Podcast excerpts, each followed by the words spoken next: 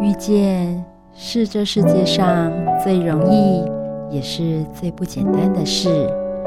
能够在人海当中搭起缘分的桥梁，是多么的得来不易。就让转角遇见你，陪你邂逅幸福的瞬间。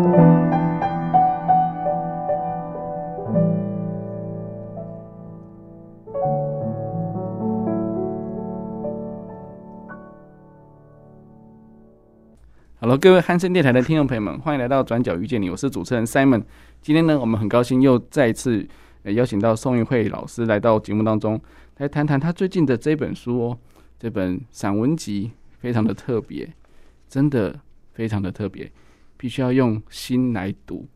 那我们先请芸汇老师跟大家打声招呼。呃，主持人还有各位听众朋友，大家好，我是芸汇。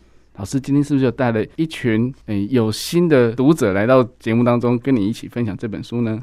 呃，他们本身自己也是读书会的伙伴，然后他们也非常热爱阅读。是、嗯，然后我觉得这本书其实这四个字放在他们身上没有违和感，他们就是非常有情的人，嗯、也让这个有情人间变得很不一样，很丰盈。嗯嗯，没错。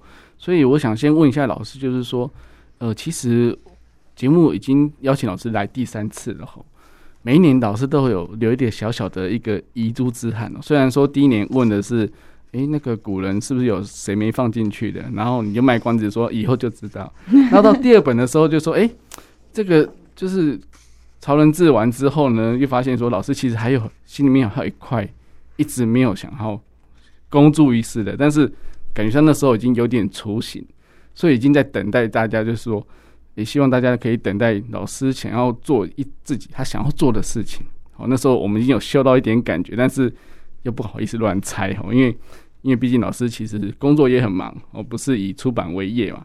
但是我觉得老师一定有一些心里的一些话想要跟广大的读者来分享，就是嗯，他到底想要写些什么东西？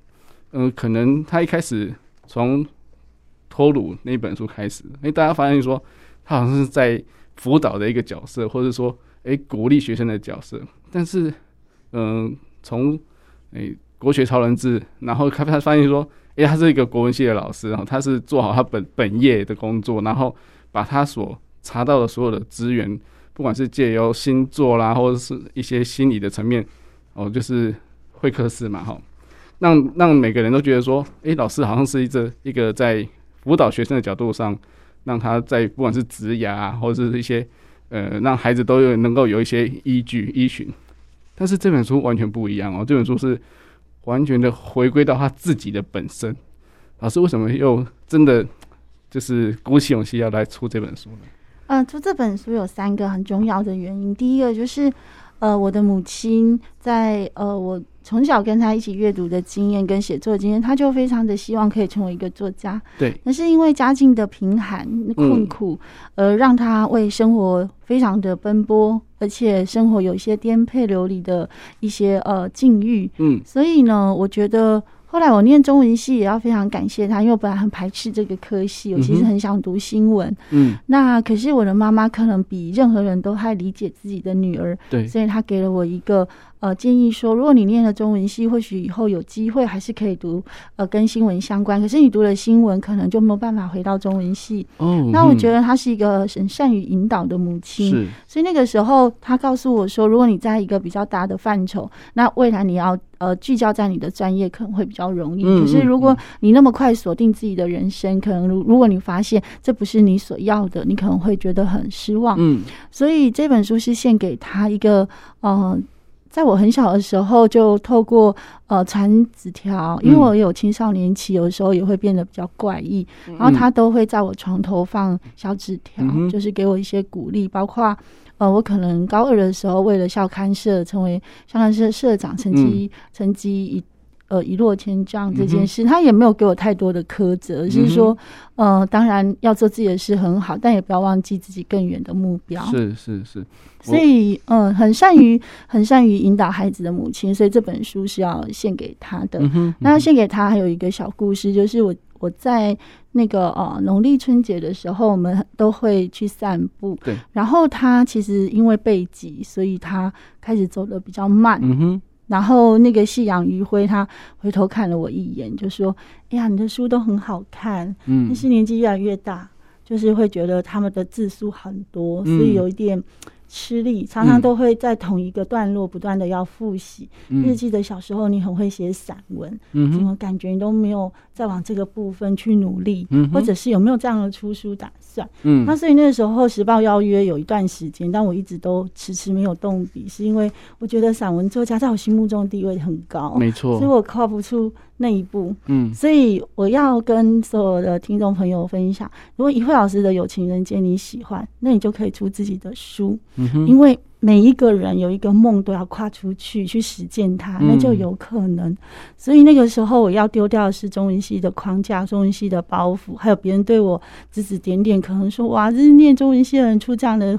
的一本书怎么算是一个好的散文集呢？嗯、我必须要先克服这样心理的障碍，就像每个人在书写，哦、嗯呃，我们放到脸书，可能就会很多人对我们的文字有所呃他自己的喜好，但我们就坚定做自己，否则我们就会很像骑驴的父子。嗯，就是说我到底要呃投其所好，还是我要做自己？嗯、所以我们就做自己就好。我们总是会是一个很善意的一个磁铁，我们会吸引很多呃对于我们文字善意给我们支持的人。这就是第二第二个，我想要出这本书，就是鼓励我所有的好朋友跟读者，嗯、这一生。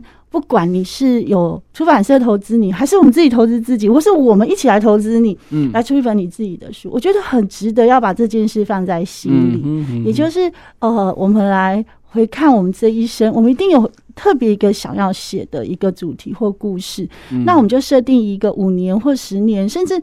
不用给他时间，就是水到渠成的，自然就要出。嗯、可是你准备好了吗？嗯、总是还是要去写。那这本书的第三个原因是我十八岁就很想要出散文集，嗯、因为我最心仪的散文作家就是简媜、张曼娟、齐君老师。我觉得这三位女性作家文笔的风格其实很迥异。嗯，因为齐君老师是呃五六零年代，其实就是我母亲那个年代非常温婉的一个书写者，而且很怀旧。有一种时代的氛围，因为他记录了，我们才知道哇，那个时代有这样子的一种非常温柔婉约的一种思考。嗯哼，那他面对家庭的很多的变革，包括大妈小妈的吵架，都用一个记这样子的一个意象去做一个非常好的和解。我觉得人没有什么恨。人最后留在世界都是爱，不管谁伤害了我们，我们最后都是可以和解。这是我在启军老师的呃文字学到的。那第二个，我是非常崇拜简真，因为他的散文很难读，有很多深难的字词，其实很艰涩。可是我那时候我的语文老师就跟我说。没有关系，把它抄起来，然后要查字典，嗯，那你的词汇量就会变多。对，这是一个很棒的一个写作的方式。嗯、就是有一些呃，这个书写者他确实用了蛮多的难字，嗯、那些难字刚好可以打开我们的视野，然后建立我们书写的风格。对，当然不是模仿，而是说，哎，你看就有很多的动词，可是那个看的细节就很有趣，像睥睨就是。看不起别人，嗯，要就是斜着眼看人，嗯，然后环视就是感觉这个人很机灵，他是很像老鹰一样，嗯、所以那个时候你就会发现说，哇，其实很多的这个呃字词其实很优美，对，如果我们可以好好的分类啊，然后去品尝它、咀嚼它，所以这本书还有另外。的最重要的原因就是跟我的散文家致敬，然后当然最重要就是曼娟老师，当时他非常的年轻就出了《海水正蓝》，嗯，然后那个时候我很仰慕他，就是我们乡下唯一一个最大的书店叫金石堂，嗯，他可以连续一两年都是第一名，嗯，会让我非常非常的吃惊，我想说哇，怎么这么厉害？《海水真蓝》永远都是《海水真蓝》的海报，然后老师的文字又也是如此的温柔，嗯，所以而且呃，常年来他都。一直在创作，而且用不同的形式在推广古典文学、小学堂，然后扎根于我们就是更更小的小小孩去接触文学的美好。所以我写这本书也是跟这三位呃我心目中非常尊敬的女性作家致敬。当然我没有办法跟他们一样到这样的高度，但我尽量是让我的文字去呈现一种温柔怀旧，还有一些些就是慢读。就是有一些文字你读得太快，你就忘记，可能作者想要一直不断在你耳中那温柔絮语的那个模样。所以如果你停下来才哇，原来那个李乙是这样子的一种。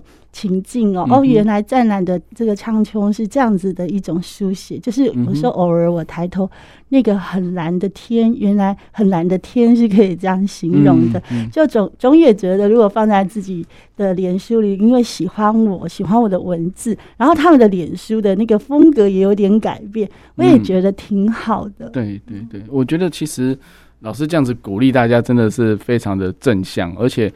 老师真的太客气，因为我们很难跟老师有一样的水平哦，而且而且就是光光看老师之前的著作，啊这些就是对于古文学还有人，就是那些呃，不管是诗人啊，或是唐宋的那些诗人词，我们对他们的了解的深度也没有到老师这样的水平，所以我们觉得说，诶，老师在在求学过程中也是有自我怀疑的阶段嘛。我记得老师有一次在。公开的场合就说他其实以前是表达是有障碍的，这件事情你是怎么样去走过来的呢？因为大家都知道你现在是一个主任，是一个老师，老师怎么可能不讲话嘛？而且你的表达能力应该是，诶、当然经过就是师范学院的的训练之后，都是都是很 OK 的。但是你你的你的过程当中，因为表达的一些障碍，然后你怎么去克服？我到现在还是觉得。嗯，我很有表达的障碍，就是就是我要对我很很熟悉的人，嗯，我才有办法，就是很放下我。我那个挫折感，好好跟你们聊天。嗯，但是陌陌生人，我总是还是很拘谨，除非他是工作，就是工作是我练习了呃，可能数十次啊，数百次。那或者是我其实很重视学生，所以上课的时候的内容，我已经在家反复练习很多次。再加上我也不太怕小孩子，嗯，所以我有时候讲错，他们很开心，就是他们会说：“哦，你也会讲错。”就觉得哎，小孩好像对于。大人啊，没那么厉害，这件事好像很亲切，我就抓到了那个呃美感，就是说，哎、欸，我的弱势反而是我教学的这个优势。嗯嗯、学生觉得老师这样很用心，可是他偶尔就是这么呛，他就是会讲错话，然后他会写错字，对然后我就觉得，或是他觉得你好厉害，你怎么会犯那么其实很。低级的错误，这样他们会这样这样给我这样的形容词，可是我其实都很开心，我一点都不会不高兴。我就是说我是故意的，有时候我确实是故意，就会设个陷阱，然后想要他们来找茬，这样对对对。然后他们知道以后都会常常说你就是很看，还在那边说你故意的。可是我觉得示弱的哲学是我们大人要学的，就是说你永远在孩子面前展现一种我就是很厉害，我可以指导你很多的时候，他无法跟你讨论，或者是我们也会有伤心。需要他安慰，可是他他就无法安慰，他觉得他其实位阶比你低很多，嗯，所以我觉得其实一种平等是来自于一种对话的一种温柔，嗯，所以我觉得我们还是要陪伴孩子，引导他们，但是我觉得在。分享的时候，我们试试着是可以先倾听，或者是有的时候不要那么快把答案说出来，就引导他慢慢的，嗯、呃，就是可以自己回答这件事情。所以我在课堂上也是算慢的老师，嗯、就是我也不是很。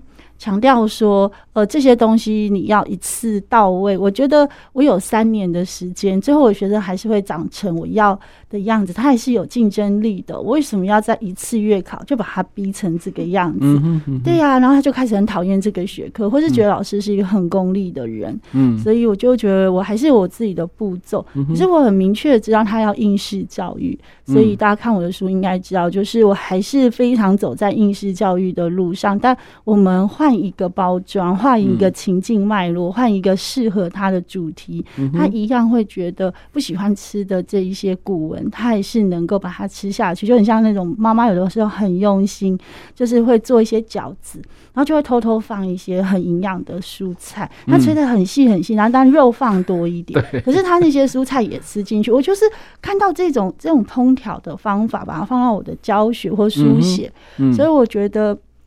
其实生活的智慧啊，还是来自于就是刚刚三门哥有说，我觉得我们越害怕的事情，最后都还是会成为我们生命要挑战的坎。嗯嗯、然后过了关就过了。譬如说，我现在突然要做国际教育，学校的的这个双语政策啊，嗯、这个对双语国家，那我又是负责创新教育，所以我小时候就是讨厌英文啦、啊，然后不喜欢英文，才会去读中文系啊。是，可是现在我面对的都是外国人，嗯，可是我就发现说我错，其实外国人并不是用语言来来做一种优势，所以我就看那个荷兰泰林恩学院，我们跟他签约。他的 Vlog 就是学校简介，完全没有没有语言。后来我就问那个呃跟我接洽的中文老师说：“哎，为什么你们的这个校园的这个介绍影片都没有文字？”嗯嗯，他就说：“因为影像就可以。”让每一个人很快的切入我们学校的特色，那这这个就没有语言的隔阂，越没有语言的隔阂，就越国际化，就让更多的人理解我们。嗯嗯，我觉得这好友善。有些时候我们会觉得说，哎呀，你多学一种语言，你学很多语言，你可能就很有竞争力。可是外国人想的是什么？我我们把那个干扰降得越低，就让越多人能够亲近我们。我们不要展现自己的优势，反而别人可以更跟我们当朋友。我觉得很感动哎，所以如果你们一直写文字，那我们不同的国家是不是又要再翻译一次，再翻译一次，再翻译一次？对。那当你不翻译的时候，你可能只做中英文版，那你就把强势语言当做你的优势而已嘛，你也没有同理其他的多元的一些文化或者是其他国籍。对，我觉得这个这个思维是非常非常好的，所以在这个学习里面，我就跟学生说，你小时候的困境，你最不喜欢的事情，可是他可能会在你很漫长的生活里面不断的来跟你敲门，嗯那这时候你要不要接受？嗯，对，你小时候不想接受，这是一种选择，很好。可是长大后你要不要接受？嗯哼，他他又来了，你要不要再接受？你也可以拒绝。嗯，所以我说，老师如果拒绝，老师今天就无法跟你们分享这些。所以老师接受了，我们就一起可以看到这个世界不一样的一个风景。所以我觉得有的时候是谢谢学生们教我要勇敢，或是为了他们可以去挑战自己比较多的事情。嗯哼哼哼，我我记得上次老师有分享说，他们就是把他们学校校园的画面，对。哦，就是学生快乐学习啊，或是一些非常在意体育哎，还有阅读，嗯，所以几乎那个。那个三分半三分，我觉得他就是几乎有三分钟 都都是在运动，然后都都都是在画画读书。那很少的时间是拍哇，他们的确是大学，所以他们整个设备真的是非常的好。那孩子的气质，那个走路的自信的样子，那个很很很慢的校园氛围，感觉是慢的。嗯哼，嗯，他们可以这样很自在。我我看他们这样读书读得很慢，所以感觉非常开心。这种读书好快，好，就是很多事都做得很，好像都都很满这样。就说，哎、欸，真的，其实有时候我们好快哦，所以很快我们都常常会让自己的心觉得很很受到自己的苛责。我觉得是自己苛责自己。对对。所以外国人他们有一些，其实对我们来讲蛮好的一个。学习的触发吧，可是他们失去的就是竞争力啊，嗯、就是我们很勤奋啦，嗯、天道酬勤，所以我们赚很多钱啊，然后很多东西我们感觉起来应该也是就是呃表面上的获利很多，对对对，但是还是可能会丧失的或是失去了一些机会，或是内在的一些内在的一些对话的可能。对对对，嗯，我觉得其实有好有坏哦，我们没有说绝对的好或绝对的坏，但是。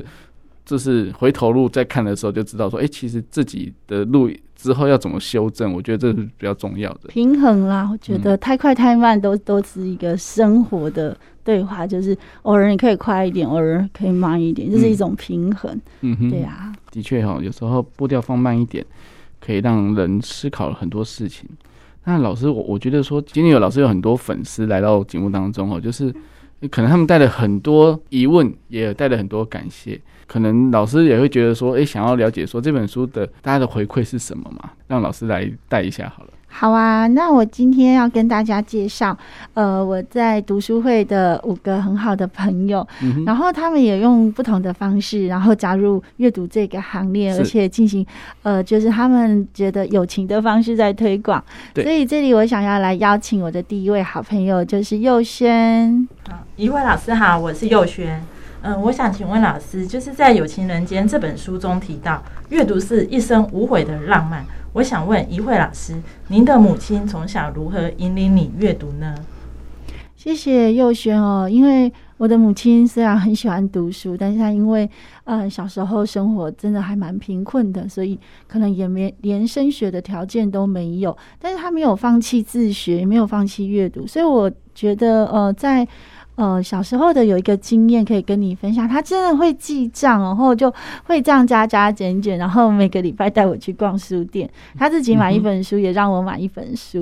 那、嗯、有的时候钱不够，他还是会让我买我自己喜欢的书。嗯所以我觉得家人之间能够一起透过一个行动，就是一起去挑书买书，其实会在孩子的心里烙烙下那个阅读的画面。嗯哼。所以我现在其实还蛮常送书给学生，也是来自于我的母亲这样的一个行动。嗯。那第二个，他还会做一件事，就是他每天都会问我说：“你今天有没有特别呃有趣的片段跟我分享一下？”就在他煮饭，所以我都要跟那个。那个炒炒菜的油烟机对抗，都要很大声这样讲给他听。那不是聊书，好像是 是在打仗。可是那个过程，他偶尔都会转头说：“我怎么讲这么好，好棒哦！”不知道是真的还是假的，他到底有没有在听？可是他，他有一次真的在听我讲小妇人，我就跟他说：“我觉得乔很酷，为什么女性都要被压迫？然后当然是要活得非常有自在感。”受，他好像转头说。母汤哦，母汤哦，嘿嘿，你这样子不够温婉，以后可能会很糟糕，这样。嗯、他他也是第一次来透露，他对于传统女性那个被压抑角色的，他无法跳脱那个被捆捆绑感，他还是会有他自己的价值，嗯、所以他是回头来跟我说，不可以哦，不可以哦。嗯、所以那个时候我就挑战他，就不断的用书里面，我觉得哦，你不要这样想，这样想会造成我们的不幸，什么之类的，一直不让他讲，他就说。哇，你真的很有想法，这样不行哦！你这样以后没有朋友，你这样不受欢迎。就是他还是会有他自己的态度，但是他就一直会用一种比较呃有趣的方式，就是有点受到震惊啊、惊吓。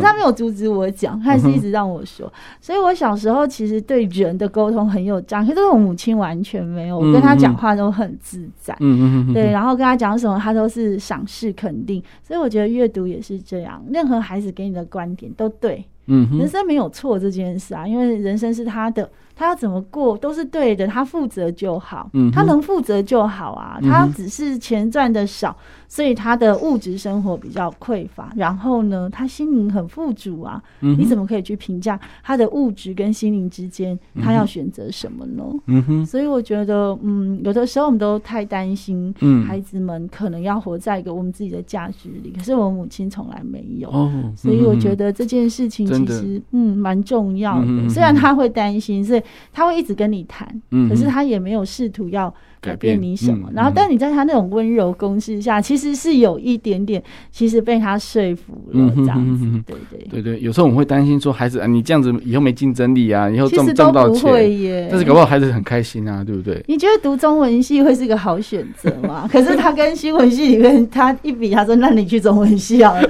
可是可是呃，这这条路都是我们可以认共同认同的，然后现在才能认识你们。你不觉得这样的选择其实？放得很远的一一个时间长走来看，它很值得。我妈如果没有这么做，我们就无法见面啊，嗯、这个缘分就接不起来了。嗯哼哼哼嗯，OK，好，好，那接下来我们来邀请第二个好朋友，就是我们的丽丽好朋友，一位老师好，各位听众好，三门哥好。哎，在看老师这本《有情人间》啊这本书里头啊，让我觉得很感动的是，老师在一。一场探索自我的丰富之旅里面有讲到说，他会去寻找自己内在的小孩，会利用冥想的时候啊，让自己啊安定下来。那这我觉得比较像呼应到老师前面讲的，但。这个网络的步调这么快里头啊，就是世界越快，心越慢，让我们去寻找自己。那老师在里面讲到这些内容啊，让我觉得，因为老师找到自己安定的小孩，所以他可以把他自己内心充满爱，去奉献给大家。谢谢老师。嗯，谢谢你。我觉得我也要反馈你一点，就是我觉得早晚的，我我觉得不是一个仪式感的冥想，或是宗教式的冥想，但是你总是睡前给自己五到十分钟就好，就想说，诶，今天有没有特别觉得没做好的地方？你一定要跟那个没做好的自己去好好的说话。有没做好，可能是因为我们的方法可能需要调整，那个时候的大脑会会。得到这样的讯息，下次你在做决定的时候，这个讯息就会来提醒我们。嗯哼，它会有一点就是呃，因为睡眠然后放松，所有资讯都会重整嘛，它会好像在放衣服一样，会把你这个讯息放在一个重要的一个衣橱的一个位置。嗯，然后早上起来的时候，其实是做计划啦，就是想一下说今天有没有什么特别重要又急迫的事要先来做，那有没有？遇到困难，如果有困难的话，那要找什么资源来帮忙？所以一早就先先有这样的一种打算的时候，你你比较容易，你的第一步就是先去解决那个吃青蛙理论嘛，先把那个最难的、最困难的解决，接下来我们日子就好过了。嗯、哼哼，所以冥想对我来讲，其实就是。呃，不断的跟自己分享说，今天你会有什么样的挑战，所以不要害怕哦。然后晚上真的会，当然也是会有人指责你啊，或者是你在做某些事觉得很后悔，你可能挂一漏万啊，你又忘记了什么东西。可是你就跟自己说，那有没有办法解决挂一漏漏万这样子的坏习惯？所以如果一次写在手机提醒还不够，那是不是要是写在自己的手账本里面，或是什么，或是要跟朋友们再一次比较重要的事情，请他们。在跟你提醒，所以如如果能够去。呃，尽量解决这样子的问题。其实睡觉的时候就会很开心，因为都没事了。真的。对呀、啊，你今天犯的错也没事，因为你找到好的方法。然后今天开心的事，你又笑的就是很很很就是花枝乱颤，哇，开心哦。然后有一些问题全部都清空，就蛮好的。我觉得老师真的很很很棒，因为因为读圣贤书嘛，吾日三省吾身。但是老师现在做到吾日多省吾身哦，就是你不管是对的或错的哈，都想过之后，就让自己一个好。睡眠，对，我觉得这很重要，真的。对，所以我很好睡。虽然人家都说你好像很忙，你有睡觉的时间，其实没有。我只要想完这些事，我大概就睡着了。然后隔一天，其实就又固定的作息又醒来，然后就很饱满的再想一下，今天好像蛮需要多长的时间来工作。那我就不太敢去呃玩乐或者是做其他的事情，就是你已经有一些盘算了。嗯，那今天就很。很轻松，那我就会觉得哇塞，太开心！今天好轻松哦。然后你要做怎样的打扮，会是一个比较开心、舒服？有没有什么东西可以拿出来，在这个环境里面跟人家分享？就就还是会想这些东西。所以我觉得很谢谢呃，我们丽丽的的这个分享，我就会特别喜欢。那接下来我们来邀请波波。哎，一位老师好，我是非常仰慕你的波波。波波长得好可爱，如果你有在现场的话，我今天好开心来到这里，然后那个很帅气的 Simon 好，然后我来到这边呢，看了这个有情人间，我觉得我真要赞叹一下老师的母亲，当年真的是有这个老师的妈妈这么的赏识您，对，她真是一个好眼光，是，所以她当时刚刚老师有分享到说，呃。如果没有因为母亲的说引导你，说如果你进入了新闻，可能不一定会到中文系，可是你到了中文系，未来还是可以再接触新闻系啊。那我觉得，哎，妈妈真的很聪明。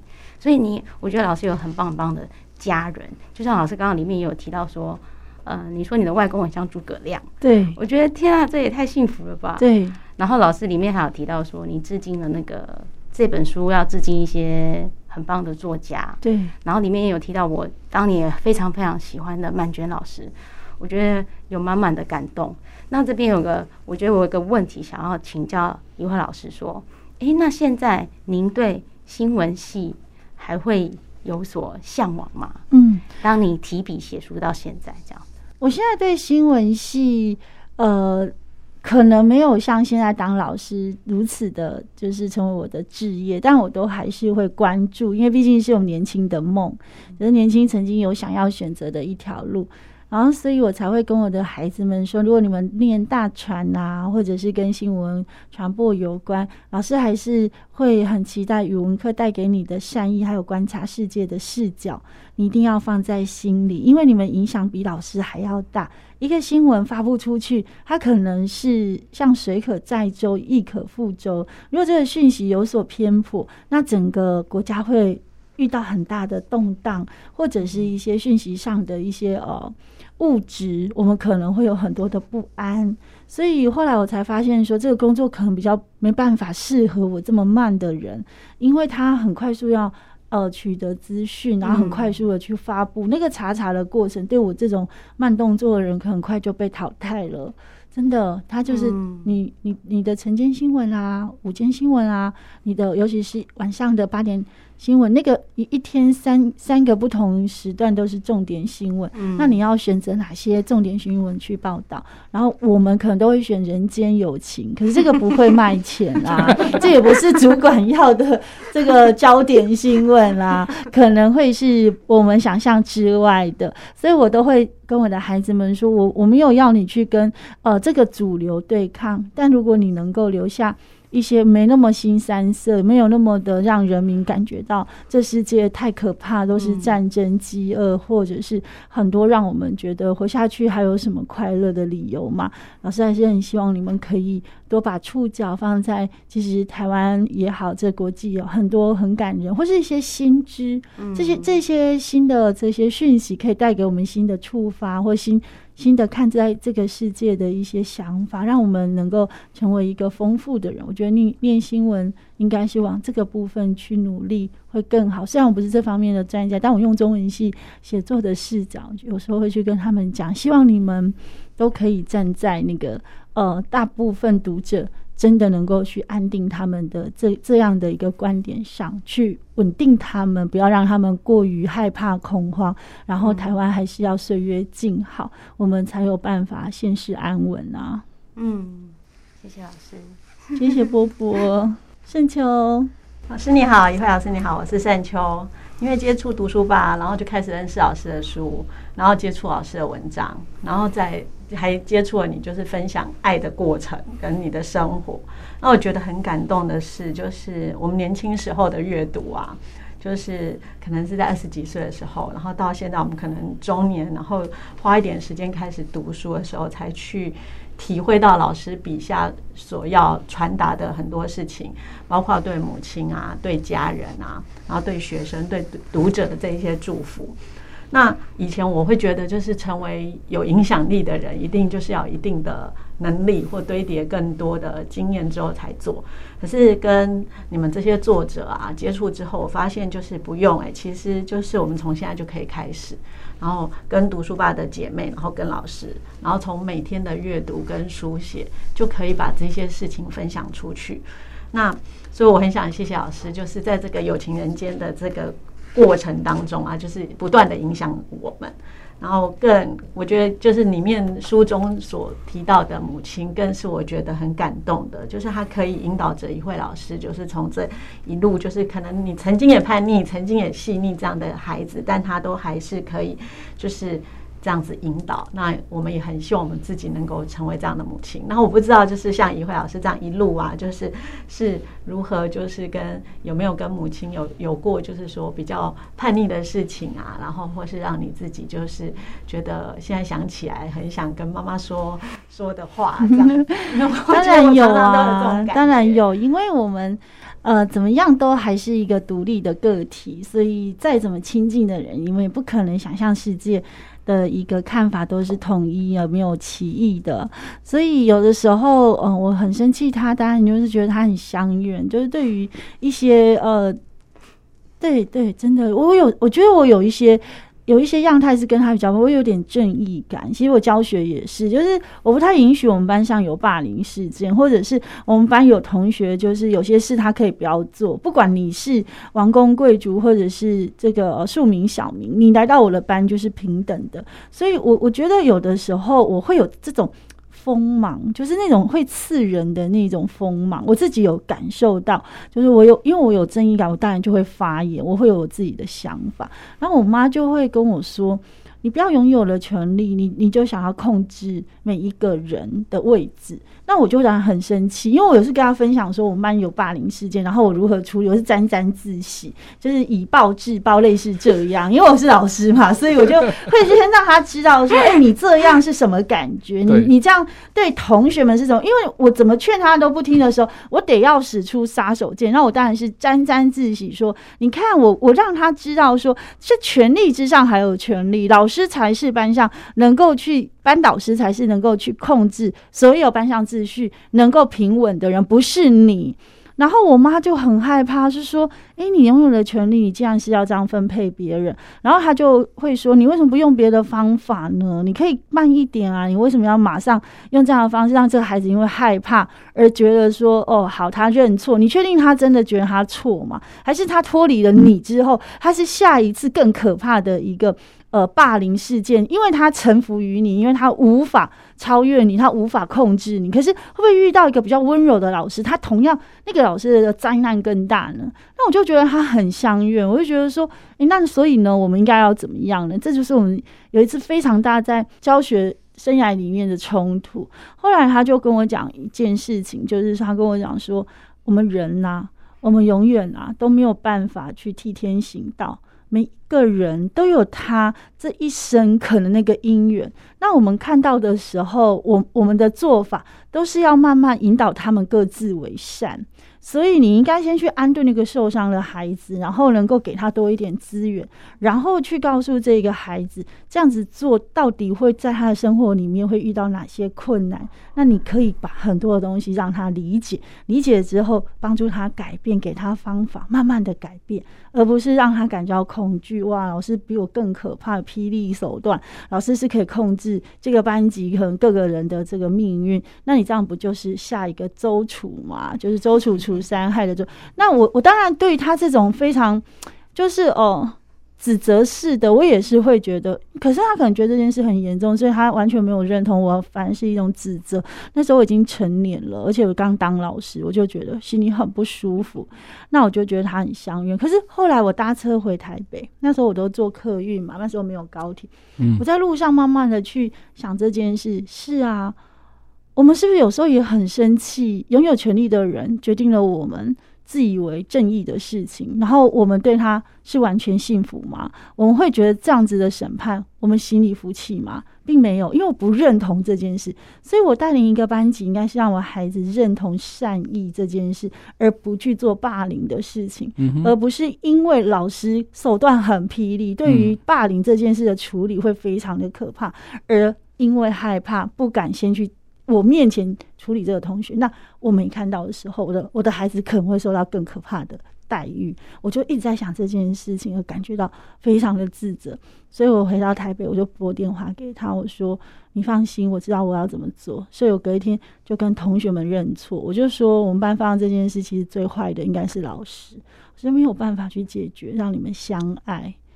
把彼此当做我们是一家人，这件事我很惭愧，所以那那天我是热泪盈眶跟他们讲，然后我也跟我处罚的学生说，我真的很对不起你，我用同样跟你一样的方式对待你，那我真的没有资格成为你的老师，我跟你道歉。然后那个孩子也哭了，就是。第一次我看到他哭，或是说他不是因为很倔强的想想要认错，他是真的哭了。然后我就说：“老师抱一下，老师给你道歉。如果有机会，你当然不用抱他，你可以给他一点点，像我今天给你的温暖嘛。”我们就和解。我们三个人在那个嗯，我们班也看到这个仪式感，就是老师是不能接受的，但老师一定会把这件事的责任揽在自己身上。如果你们觉得你们跟老师是一家人，那你也不想要我。去揽这个责任，我们可以一起怎么去处理这件事？那我也跟孩子们说，如果别人欺负我们，可能我们也有一点点小小的责任，是我们要想一想，为什么我们有时候会让别人可以这么任性的欺负？我们要有一点点的能力保护自己。那老师跟你一起去找保护自己的方法，我们要这个能力。所以我妈妈就给我两条路，而不是我决绝的某一条路以暴制暴这样子一种教育方式。对，所以谢谢圣秋，让我想起过去觉得很呃丢脸，但是我觉得很重要，要跟大家提醒的一个故事。嗯，好，谢谢，真的很感动，很感动。嗯，嗯不好意思，嗯，也是曾经犯过这样的错，这样。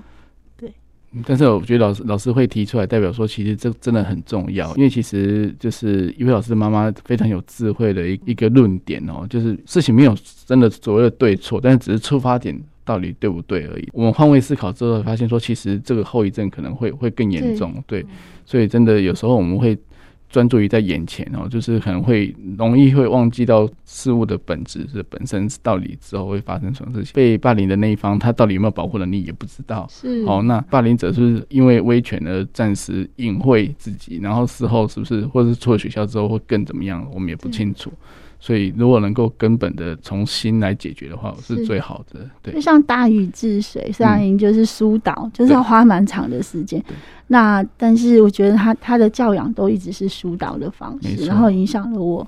本来其实我个性又比较直接，嗯、那我也开始会往这样的方式去从事我的教育工作，所以他其实也是帮助我跟孩子，其实在面对我们管教啊，或者是辅导的时候，给我很多呃，就是解放的人。嗯哼，没错没错，好，谢谢。好，呃，怡慧老师好，呃，我很高兴能够因为在下班课余的时候参加了读书吧这一群，认识这一群姐妹们。然后也因着读书吧，然后认识了怡慧老师的书。我们之前读过了呃《国学潮人志》一跟二，然后呃这一次我很惊艳看到老师的《友情人生》，因为我自己本身在中学是教授生命教育的老师，然后老师好多的篇章其实会让我去看到，对，我在教学现场我也有过一样的心情的跌宕，或者是呃一点点小小的学生的鼓励。会让老师的热情又重新再点燃起来。我好多好多时候其实都很感谢，呃，不管我们是哪个职业，我们在这个职业里面，嗯、这份使命感也会同样的会那个会反馈给我们很大的一个生命能量。那所以我真的很感谢老师这一次，就是在我们现在疫情当中，能够用这一本《友情人生》。很简单的文字，然后也会勾起我们呃生活当中的很多的一个呃情感，然后呃我也因为老师的书，然后也开始在我的生活里面去练习写那美好的三件事，然后好多好多的时候呢，其实写完了之后发现到，哎，对，我已经把那些好的情感留下来，然后那些不好的，我们就跟那些不好的说再见。然后这样的一份感动，我真的能够知道说，哦，老师为什么是你在里面中间有提到一个用心去感受生命的乐章，然后生命真的好美好，好美好，不管是在好事或者是在坏事里面，都有那一份嗯微小的幸福感，这样的感动，我觉得真的是很赞的一个书，所以真的要谢谢老师。然后当然看了书之后才知道，哇，原来。老师的养分来自于家人，对，然后我们也真的有好多好多的谢谢，对，所以真的谢谢老师，也期待老师就是未来还有机会再出那个有情人生系列的散文集，让我们大家可以一起在生活当中找到这一份生活生活的美好，然后也把它传递像光一样传给四周围的人。谢谢老师。谢谢彩荣哦，我很感动，彩荣帮我们这一次的对谈画下一个美丽的句点。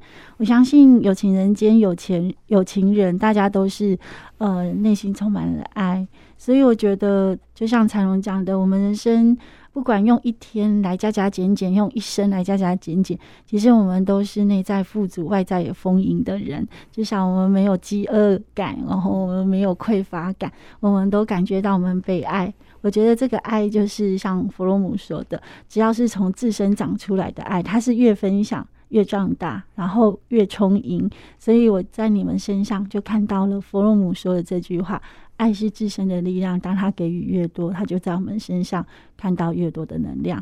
谢谢你们让我看到这些，谢谢彩荣，谢谢大家，谢谢老师，谢谢老师，谢谢老师。啊，最后一段时间呢，我想跟老师请教一下，就是说。其实老师这本书，我们若仔细在翻的时候，才发现说，老师的写作风格跟之前有一点不太一样哦。那我我相信以前国学潮人志啊，或是那些呃，我们把它当做工具书来看，或者说帮当做是一个教材好了，就是让学生好阅读、好理解。好，毕竟你要跟现代的一些观念做做对仗对比。但是这本书完全是老师自己的，呃，想要写什么就写什么的，完全不受。就是外在的那些影响，让让我觉得说，这是老师自己本身的力量。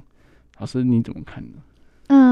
嗯、呃，应该是说散文常常可以读得很快，可以读得很慢。读得很快是有一点想要知道这一篇他到底在说什么，可是读得很慢的时候，就是你会回回头再去看一些细节，然后有时候你还会停下来，就是想说，哎，为什么他跟我心情这么接近？为什么我也是有发生这件事？然后他把我写出来，我觉得好感谢哦，原来就是这种感觉，这是我以前读散文的时候的一种感动。所以我也希望在这本书可以传递类似这样子的一个阅读经验，让我的读者有的时候就像我小时候读简真老师，诶，看到比较难的字，我就会想要把它写起来，然后把它记起来。我原来还可以用在这样子的一个情境里面。然后我以后也许希望我的书写里面能够存在这两个字，或存在这个词汇这样。然后有的时候我也会想说，原来这个心情书写是这样，那我也要在我自己的。这个写作里面也尽量是呈现这样子的一种氛围，所以就等于说。嗯、呃，当然是改变了一个比较大量过去在曹仁志系列啊、国学系列或者是阅读书系列的那个风格，嗯，他比较贴，就像立中老师那天直播讲的，我觉得他讲的很精准。他说以前会觉得这是宋怡慧老师的书，嗯，宋怡慧主任的书，因为他在写阅读，他是一个图书馆的经营者，嗯、这个是一个呃宋怡慧老师，因为他在写教学，嗯，可是这一本就是。宋怡慧就是怡慧，嗯，那就是希望怡慧的这本书会有很多的怡慧的好朋友，然后听了很感动。嗯、就是说，其实写书的人也好，或是做广播节目，都都是很痴心，因为你做完以后，其实都是等着别人来评价你，或是来跟你一起对谈。你你无法知道他们是怎么思考这个作品，嗯、所以当你看到很多的读者跟你分享。的这个心情又跟你如此接近的时候，那叫做心有灵犀。嗯，那我觉得心有灵犀就是作者能够再继续创作一个很重要的动力，就是说我的读者都跟我想的一样，看到的世界很接近，我要再帮他们写出来更多他们他们所需需要看到的那个世界的真实的样，他让更多人知道我们在干嘛。所以或许是让用这样的心情。然后会再从事下一次的三文书的书写。谢谢。嗯，我觉得老师真的让人家觉得，哎，写作真的不难哦，就是从家里从原点自己的原点开始嘛。是。是，所以我记得老师有分享说，其实有很多都是你，你可能十七岁啊，或者高中时期所所做的一些手记啊。嗯。那些有没有可能分享给大家看呢？或者是说，呃，有没有在下一次出刊，就是可能有情人间在出续集的时候？把这些东西变成一个纪录片的方式放在后面当附录，这样子让大家觉得说，哦，原来怡慧老师在年轻的时候，他的笔记、他的字迹是怎么样，他的那时候的心情是怎样？因为刚刚老师有提到说，看到文章就可以知道这个人的个性跟他的一些想法。其实看字体也是一样哈，就是你见字如人嘛，就是你可以知道说，哦，那时候他的心情是怎么样的？他是急躁的呢，还是轻松的？哦，还是说怎么样？所以老师有没有这个机会呢？没有，其实我我要讲的是，如果你们看我十七岁的文字，应该会很想揍我，就是为赋新词强说愁。那那个时候的我，就是觉得这么这么小的一种挫折，所以我现在看青少年，他们在哀天抢地，然后说用我的用我的呃这个往后余生来爱你。我想说。先生小姐，你们往后余生七十年哦，你确定 你确定七十年都会爱这个人吗？这是很可爱，对不对？我们以前十七岁，所以我不敢拿出来给你们看，我也觉得也太爆笑了。你到底有什么这个呃？凄风苦雨难以难以经历的是，你现在经历的更多，所以有时候你回头看是很感谢那时候的自己，说：“哎呀，你的世界如此快乐又简单，你那么小的事还拿出来说嘴，还说那么长篇大论，你的父母也跟着够辛苦了，或是你的这个身边的朋友也真的是被你唠叨到啃耳朵都长茧了，所以你有时候就觉得。”更能同理青少年啊，青少年就是他没有这个需要负担家计嘛，然后他也没有太多的这个工作上的问题，他他就聚焦在那个学校校园生活，所以难免真的因为呃不能说夏虫难以语冰啊，就是说夏虫语冰，就是说你你夏天的虫你怎么跟他去讲冬天的雪？因为他的生命这么短暂，他根本活不到冬季，嗯，所以有的时候就是说看到他们傻白甜的时候。很开心啊，人生没有劫难就不用书写，没有书写也不会怎么样，过得快乐就好了。嗯、所以有时候你反而转换了一种心情去祝福，就是说有的时候创作是一种苦难的凝结而转念的一个历程。所以这些千古呃风流人物，真的都太苦了。所以有时候我写他们的时候，就会觉得说。哎呦，我真的也没办法写出这个无风无雨也无晴这样子的心情度，都是有风有雨也有晴啊！今天超开心，这些都超不开心，只是淡化它而已。嗯、所以苏东坡确实是经历了乌台诗案之后，一直到。最后，他自己的这个人生，他他确实有这样子的一种风骨，这样的一种风情，嗯、是很好。到现在还没有办法，就是还不够苦，但也不希望承受这么多的苦，到这里就可以了，嗯、人间有情就好了。对对对 对对对，所以就就是祝福啦。嗯、我觉得没有办法书写，用其他的方式，唱歌也很好，画画也很好，嗯、各种天赋的展现去。表现他对于世界的连接都超级好的，嗯、我们不过就是文字的灵犀者，嗯、那有多事情他的这个天赋能够去带给这世界多彩多姿，我都觉得很好。嗯、对，谢谢。好，那最后的时间啊，一位老师有没有几句话，就是鼓励一下收音机旁的一些在学的学生，他们、哦、他们在求学过程中，或者说哎、欸、面对。哎，会考作文啊，或是这些，就是到底要怎么样去把自己准备好，或者说怎么样用什么心态去看待这件事情？哦，我我觉得是这样啦，就是。呃，像昨天我本来有一个现场的那个直播，然后也是那个就是局端那边好像有一个合作的单位，然后我们准备要开讲的时候，整个那个呃机器完全就就出差错，然后弄了很久，然后后来变成录影的方式。那我就在那个那个情节里面，我就会想要跟正在考试的同学们讲，其实我觉得考试就很像我们昨天的心，就是你都准备好了，那每个人都准备直播，那那个团。团队也很用心，什么什么都弄好。可是任何的考试，它都还是会存在的一个他者的意外。嗯、也就是说，你面对那个试卷，它不可能是百分百复印了你的整个学习表现。嗯、哼那你的确读了这个学习内容，可是因为到现场，你可能会有很多你的生理状态、你的心理状态，还有你很多很多对于这个试卷的那那个把握的程度，或者是你正在你正在考虑的时候，你的你的呃一个思考。但我就是。会跟孩子们说，我觉得享受那个历程吧。你享受那个考试，怎么去思考说，诶，要怎么样做我可以到满级分？那我有哪些指标可以做到？比如说我在国写题的时候，我可能需要阅读理解是第一个阶段，然后我要找出引导语，他怎么在引导我？嗯、还有，那我怎么样去？呃，设掉设下那个黄金三圈，我我觉得这个最重要的坏是什么？这篇文章想要带给老师，希望他给我满积分的理由是什么？嗯、那我如何去操作这篇文章？我的结构可能会分成怎样？然后最后我要写什么？我的取材在哪里？然后最后才会是你的练字练句，我的我的文词，我的文句要怎么样去把我整个好像盖房子一样，把我的几个概念，然后用我的柱子把它撑起来，让别人理解我。嗯、那我觉得写作大抵是这样。这样的一个逻辑，但我觉得他有时候会跟呃批阅者的这种审美的这种呃视角，我觉得真的是像我们穿着也是，你喜欢就觉得好看，不喜欢他怎么精心打扮，你就觉得他哪里怪。所以有时候 这都存在，只要是竞赛都存在一种呃，我觉得享受历程，那结果我觉得。就呃交给老天爷去给我们做最好的安排。嗯哼嗯，OK，好，谢谢老师。最后这边真的蛮重要的哦，老师也是呃让学生拿到那个作文满级分的一个非常非常强大的一个老师哦。那也很高兴今天老师能够来到节目当中，还有这些呃读书会的一些姐妹们哦。那我们转角意见也就到这边，我们下次再见喽，拜拜，拜拜。